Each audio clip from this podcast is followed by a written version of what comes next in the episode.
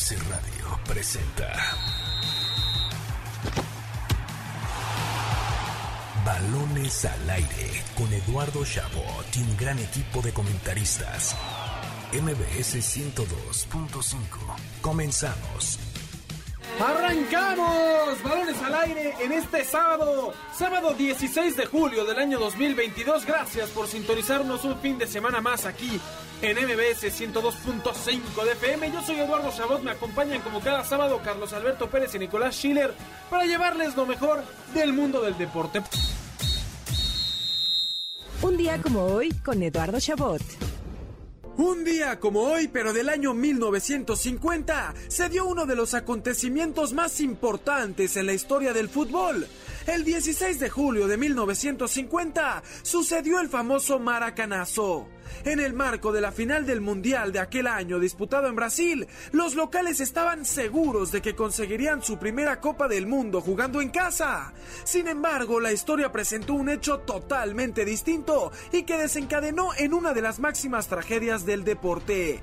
El cuadro brasileño comenzó ganando el partido final ante Uruguay en un encuentro en donde el empate era suficiente para que la Scratch Duoro se alzara con el título. Sin embargo, en menos de 15 minutos, el cuadro charrúa de la mano de Alberto Schiafino y Alcides Giglia le dio la vuelta al marcador para así conseguir el segundo campeonato mundial en su historia ante el abrupto silencio del estadio Maracaná y la ausencia de la copa, pues era tal el impacto y la desesperación del público que olvidaron entregar el trofeo al equipo campeón. Aquel encuentro marcó un antes y un después para el fútbol brasileño, pues además de que el dolor fue tal que algunos cuantos decidieron acabar con su vida, el término maracanazo se volvió parte del lenguaje universal para referirse a un resultado inesperado dentro del deporte, aunque posiblemente ninguno de tanta repercusión como el original. Hoy, a 72 años del famoso Maracanazo, recordamos un partido que tiene su propio capítulo en el libro de la historia del fútbol,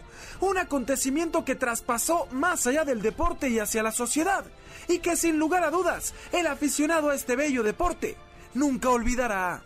Estamos de vuelta en Balones al Aire por MBC 102.5 de FM. Yo soy Eduardo Chabot, me acompañan como cada sábado Carlos Alberto Pérez y Nicolás Schiller. Escuchábamos eh, un día como hoy, se cumplen ya de, del em, Maracanazo, ¿no? 72 años del Maracanazo, tremendo dato, bueno, no dato, pero lo, lo, lo sucedido en aquel Mundial de Brasil que cambió para siempre la historia del deporte. Y es que en temporada normal estaríamos, deberíamos estar en Mundial ahorita. Claro, por eso todos los un día como hoy de ahorita son muy bonitos, porque incluyen datos mundialistas. Pero bueno, lo que es no es tan bonito, es lo que sucede a nivel de selección nacional. Antes, hablando de selección, tenemos dos pases dobles aún para Vive mi selección experiencia interactiva en el pabellón este del Palacio de los Deportes. Solo tienen que llamar al teléfono en cabina 55 51 66 1025 decirnos qué opinan de los fracasos de la selección tanto sub-20 como la femenil y podrán llevarse dos pases dobles o uno de estos dos pases dobles para Vive mi selección la experiencia interactiva en el Palacio de los Deportes. Eh, saludos para Luis Salinas que se llevó también el boleto para Cinépolis, qué bueno que nos escuchas y platicar un poco Nico de lo que sucede con esta selección o de más bien con el con el plan de selecciones nacionales donde finalmente eh, pues se queda fuera la sub-20 de manera terrible del Mundial y de Juegos Olímpicos, al igual que la femenil. Sí, eh, y, y, y, y, la verdad es que...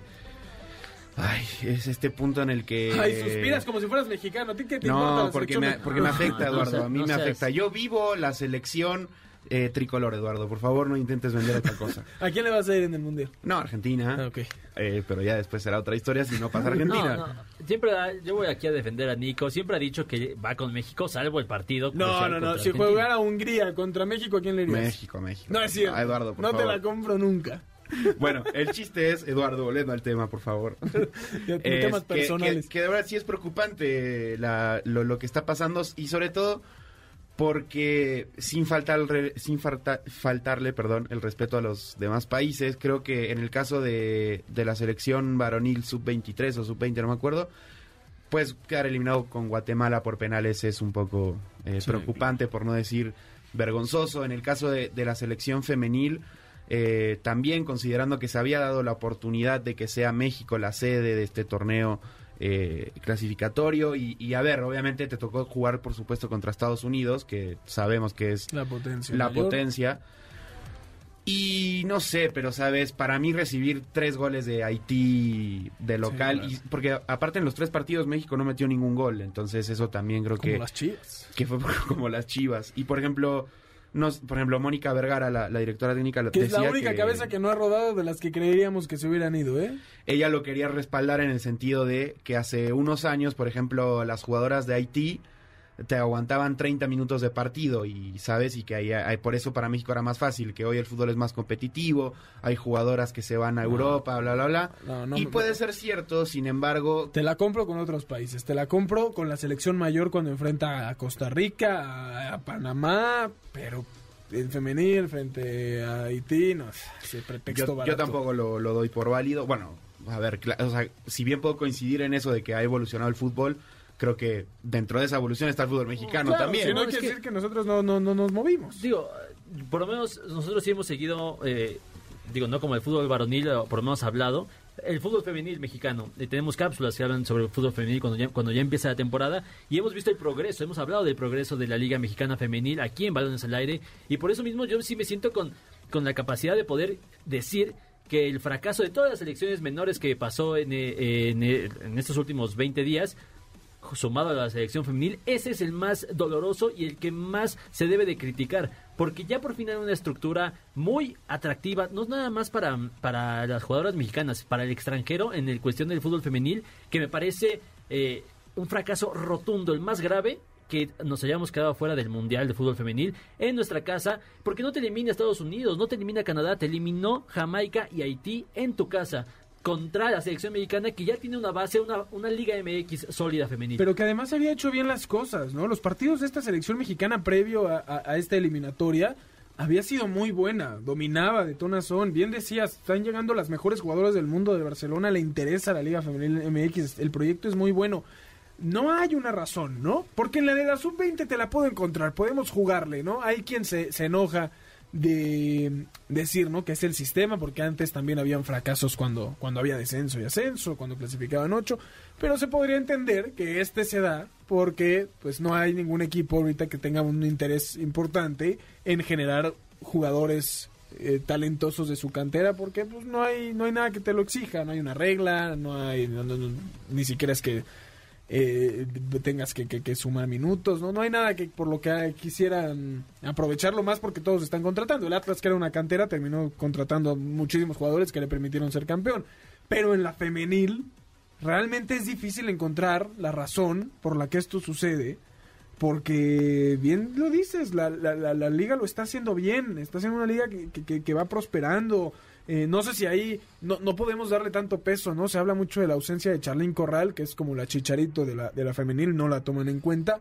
Eh, pero pues no podría tener tanto peso como para creer que ese es el diferenciador de no poderle ganar a Jamaica ni a Haití. Yo, yo sí creo que pesó la dirección técnica, no sé lo que opine aquí mi queridísimo Nico, pero ahí sí pesa lo que hace Mónica Vergara, Que es no tiene, que se salva, parecía que no tenía, no tenía sustento táctico para ninguno de los tres partidos. Bueno, el, problema de eso que mencionas de que Mónica es la única cabeza que no ha rodado, ella recibió el respaldo de dos jugadoras eh, experimentadas de la selección y creo que eso tuvo que ver porque ellas piensan que justamente Mónica es la directora pues más experimentada para, para poder brindarle esa, eh, o más bien ese conocimiento a, a la selección. Y no sé, a ver, por un punto pueden tener razón, no sé, creo que no, no es...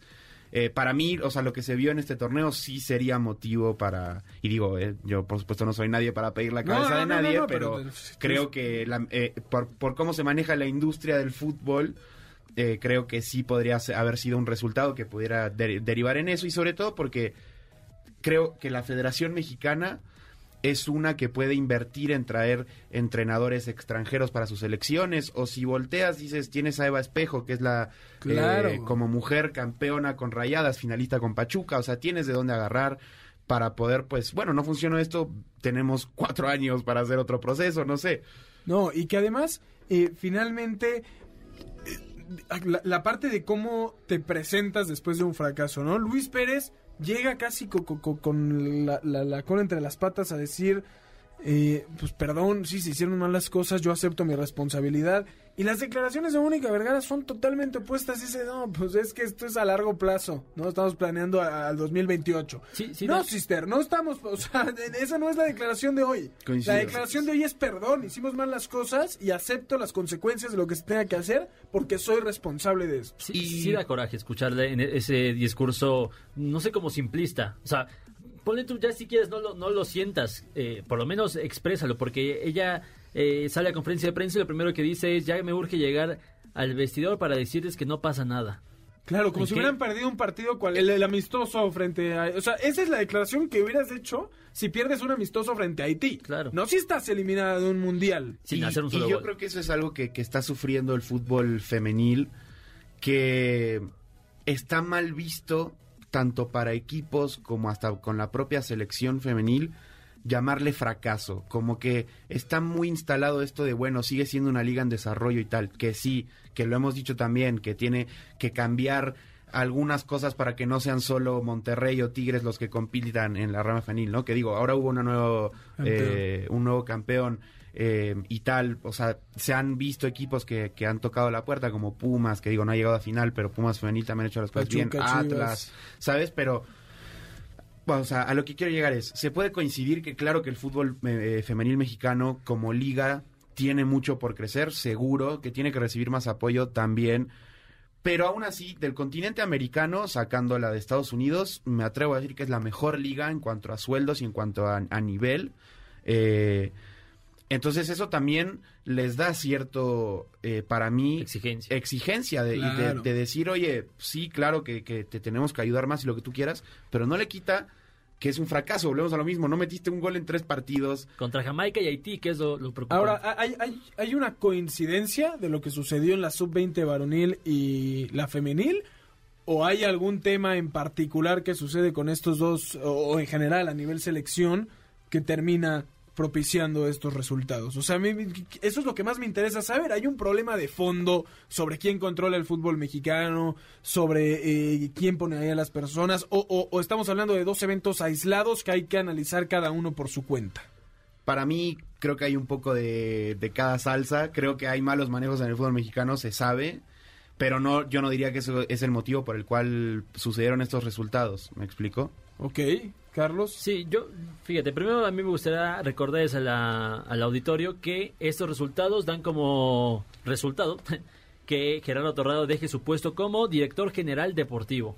Y el siguiente, la siguiente persona que deja su cargo es Ignacio Hierro como director deportivo de selecciones nacionales.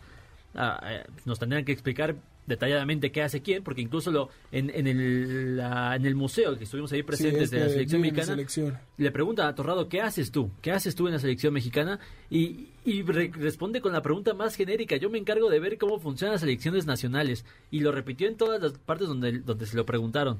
Entonces me parece que desde ahí hay un error en cuanto a la distribución de trabajo.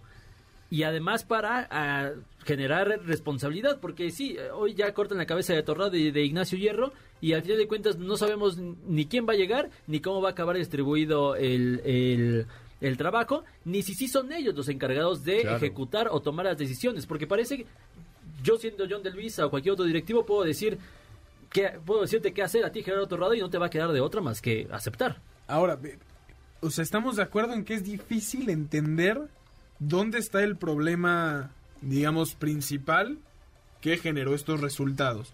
Pero que es difícil entenderlo porque, porque ni ellos mismos eh, eh, dan a entender qué hace cada quien, ¿no? Termina también yendo eso Ja- Javier Mier, que tampoco entendemos cuál es la función de Javier Mier ahí en, en nivel de selecciones. Eh, entonces me parece que tal vez sí hay un problema ahí, que es directamente con la manera en que se mueve el tema de selección y no tanto las ligas, quiero creer. Porque podría venir yo aquí y decirte la Liga Femenil MX, como decía Nico, es de las mejores eh, a nivel continental. Y por otro lado, decirte la Liga Varonil, eh, o sea, la, la Sub-20, México siempre ha, ha tenido problemas con su liga y nunca había sucedido algo así, ¿no? Podrías quitar a las ligas de este problema y entender que hay un problema fundamental a nivel, a nivel selección. Sí, de, estructura de fondo, ¿no? Digamos, de alguna forma. Yo sí, si, lo, si me, me preguntas qué es lo que pasó con la selección femenil, me queda claro que ahí hubo un, un mal planteamiento táctico. Se lo voy a cargar todo con el debido respeto a Mónica Vergara, que ojalá siga y ojalá pueda mejorar y aprender. Pero sí creo que ahí se equivocó rotundamente. En el caso de la selección sub-20 varonil, sí me parece que cambia el formato. Hay que también recordar eso a, nuestros, a nuestro querido auditorio. Cambia el formato porque antes no todo se definía en un torneo. Antes había un premundial específico para un pre, una eliminatoria previo a los Juegos Olímpicos, que es la que se disputó hace poquito en, en Guadalajara. Ahora ya se, se junta todo en una eliminatoria de CONCACAF para ir al Mundial y a los Juegos Olímpicos sub-20 de jugadores que ni siquiera van a ir a ese Mundial Sub-20 porque ellos ya están en el límite y que son más enfocados hacia los Juegos Olímpicos. Se, podría también criticar el sistema. Sí, claro. Y Tranquilamente. Y sin ningún problema. Y, está bien, porque ya cuántas veces nos han cambiado el sistema para clasificar a Juegos Olímpicos. Ese es un tema de, general, ¿no? De, FIFA, de, la forma de clasificar y que también está sucediendo en el varonil. Tenemos dos pases dobles para Vive mi selección la experiencia interactiva de este evento al que asistimos del que hablaba Carlos en el pabellón este del Palacio de los Deportes. Lo único que deben de hacer es marcar el teléfono en cabina 55 51 66 1025, se lo repetimos 55 51 66 1025, decirnos qué opinan de los fracasos a nivel de selección y podrán llevarse alguno de estos pases dobles para Vive mi selección la experiencia interactiva. Vámonos rápidamente un corte. El Atlas ya le gana al minuto 79 2-1 al Cruz Azul. Volvemos con los mejores fichajes del fútbol europeo. Balonazos al aire.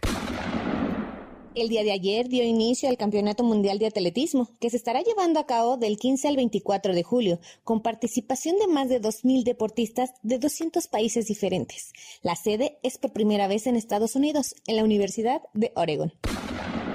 Otro deporte que dio inicio fue el Open británico de golf. The Open Championship en el All Course de St. Andrews es considerado el mejor green de Europa. Abraham Hansen representa a nuestro país y Tiger Woods se despidió del torneo tras no pasar el corte. La selección femenil mexicana de Tocho Bandera se coronó campeona tras vencer a Estados Unidos 39-9 en los Juegos Mundiales de Birmingham 2022.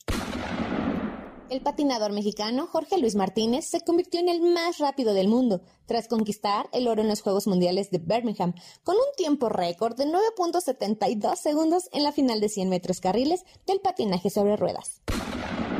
Otra medalla para nuestro país, la olímpica Kenia Lechuga se subió al podio tras obtener la medalla de plata en la tercera Copa Mundial de Remo en la final de 1 por peso ligero. Yo soy Sharon Leiva y un momento más regresamos aquí a Balones al Aire. Estás escuchando Balones al Aire. En un momento regresamos. MBS 102.5. Continuamos. Estás escuchando Balones al Aire. MBS 102.5. Lo mejor del deporte con Jimmy Gómez Torres. Thank you. El 15 de agosto de 2012, Félix Hernández de los Marineros de Seattle lanzó el último juego perfecto en grandes ligas, aunque esta temporada otro lanzador se quedó a tan solo 6 outs de conseguirlo en dos juegos distintos. Anoche en el juego entre Angels y Dodgers, Clayton Kershaw subió a la lomita y demostró por qué es uno de los mejores lanzadores que ha visto el juego. Kershaw lanzó 7 entradas en las que no permitió hit, carrera o base por bolas. Era la segunda vez en la temporada que lo conseguía, pero esta vez permanecería en el juego. Con los Dodgers ganando 9 por 0 y a tan solo 6 outs para terminar, Luis Rengifo de los Angels pegaría un doble para así romper el juego perfecto. A casi 10 años del último perfecto, la espera tendrá que continuar. Esta tarde se dio a conocer que Juan Soto de los Nacionales de Washington rechazó una oferta de extensión de contrato. Dicha oferta habría sido por 15 años y un total de 440 millones de dólares. Aunque al pelotero aún le quedan dos años de contrato, los nacionales podrían ir pensando en cambiarlo a otros equipos antes de que entre en agencia libre. Todo está listo para el juego de estrellas en Los Ángeles. El lunes se llevará a cabo el Home Run Derby esta edición ofrecerá uno de los mejores espectáculos. Kyle Schwarber, Albert Pujols, Juan Soto, José Ramírez, Corey Seager, el novato superestrella Julio Rodríguez, Ronald Acuña Jr. y el bicampeón Pete Alonso serán los protagonistas en este concurso. El derby comenzará a las 19 horas de este lunes 18 de julio. Y el martes, Dodger Stadium celebrará el clásico de verano, con los reflectores fijados en las grandes estrellas como Aaron Josh, Mike Trout, Mookie Betts y Shohei Otani, quien por segundo año consecutivo lanzará e iniciará como bateador designado Alejandro Kirk busca consolidar su gran temporada con una actuación estelar en su primer juego de estrellas. Las grandes figuras de la Liga Nacional y la Liga Americana se enfrentan una vez más este martes a las 19 horas. Para Balones al Aire, Jimmy Gómez Torres. Estamos de vuelta en Balones al Aire por MBS 102.5 de FM. Yo soy Eduardo Chabot. Me acompañan como cada sábado Carlos Alberto Pérez y Nicolás Schiller. Escuchamos lo mejor del deporte con Jimmy Gómez Torres, el juego de estrellas, el home run derby, lo que viene en esta segunda mitad del béisbol de grandes ligas. Nos queda un pase doble nada más para Vive mi selección, la experiencia interactiva en el Palacio de los Deportes. Llama al 55 51 66 1025 y llévate este pase doble para vivir la experiencia interactiva. Vive mi selección. Nicolás Schiller, mejores refuerzos. Para cerrar el programa con broche de oro, mejores refuerzos que han habido en Europa para este mercado de fichajes. Tengamos en consideración que Lewandowski ya firmó con el Barcelona, al igual que Rafinha, que la Juventus trajo de regreso a Pogba y firmó a Di María, que Raheem Sterling pasa por todos los equipos importantes de Inglaterra y ya llegó al Chelsea, eh, podríamos hablar de Eriksen con el Manchester United, no me parece tan relevante. Eh, Julián Álvarez. Julián Álvarez y, y, Haaland, los dos que llegan al Manchester City también para una liga. La verdad es que los equipos ingleses son los que mejor lo han hecho, ¿no? Llega Darwin Núñez también a Liverpool para reemplazar a, Sadio Mané, que se fue al eh, Bayern, Múnich. Eh, grandes jugadores, Lukaku que regresa al Inter, Rudiger y Chouameni que llegan al Real Madrid buenos fichajes, buen mercado el que hemos tenido. Así es, Eduardo. Quiero aprovechar rápido para mandar un saludo a, Saúl Ugalde, que siempre nos escucha. Y entrando en el tema, eh, para mí, uno de los mejores refuerzos va a ser el de Haaland con el Manchester City. Te voy a decir por qué. Porque yo creo que al City lo que le estaba faltando era un 9 nominal, vaya, o sea... Ya no está Gabriel Jesús, que se fue al Arsenal. Que se fue al Arsenal y justo a Gabriel Jesús no lo usaban tanto como 9, ¿sabes? O sea, entre estos trucos y genialidades que tiene Guardiola, pues no lo usaba tanto como 9 a Jugaban sin 9, de hecho, ¿no? A, a Gabriel Jesús. Y, perdón, a Gabriel Jesús, y digo, obviamente Guardiola sabe más que yo y por algo lo habrá hecho, pero al parecer no, no le funcionaba para el máximo objetivo que es la Champions y creo que Haaland va a poder destacar, aunque también me gusta eh, lo de Di María en la Juventus. Claro. Yo, yo a mí me queda mucha duda de saber cómo va a ocupar eh, Guardiola a Erling Haaland. Eh, básicamente el, único 9 realmente nominal que le ha funcionado a Pep fue, fue Lewandowski y lo hizo cambiar un poquito de, lo hizo botarse mucho más de, del área donde solía estar Robert en su paso por el Bayern Múnich. Entonces yo no sé muy bien cómo vaya a encajar este Erling Haaland, pero pues es un, es un auténtico killer. También ojo con las lesiones, porque el último año, el último semestre padeció muchísimo con el aspecto físico. Eh, pero bueno, es el nombre que más ilusiona, no nada más para la siguiente temporada, sino para la próxima década. ¿Y el Barça, Charlie? Y entonces, ahora sí, respondiendo a tu pregunta, me parece que quien se va a robar la próxima temporada va a ser Robert Lewandowski, sobre todo porque, porque llega a un lugar donde no había absolutamente nada. Llega a, a cambiarle la imagen completamente, tanto en esperanza e ilusión como en fútbol al Fútbol Club claro, y competencia, ¿no?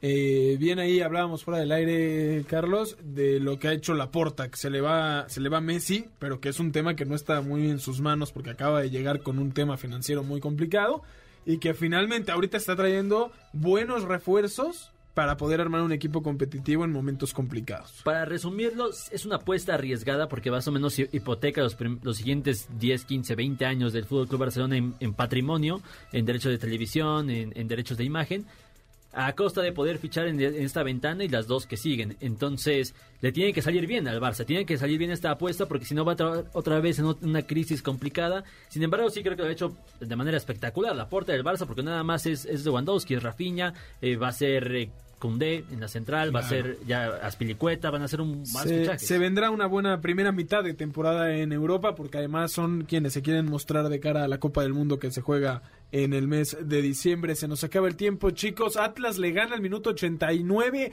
3 a 2 al Cruz Azul. A ver cómo termina este partido. Iba 3 a 1 hasta hace unos momentos que la máquina eh, se puso ya a un solo gol de distancia.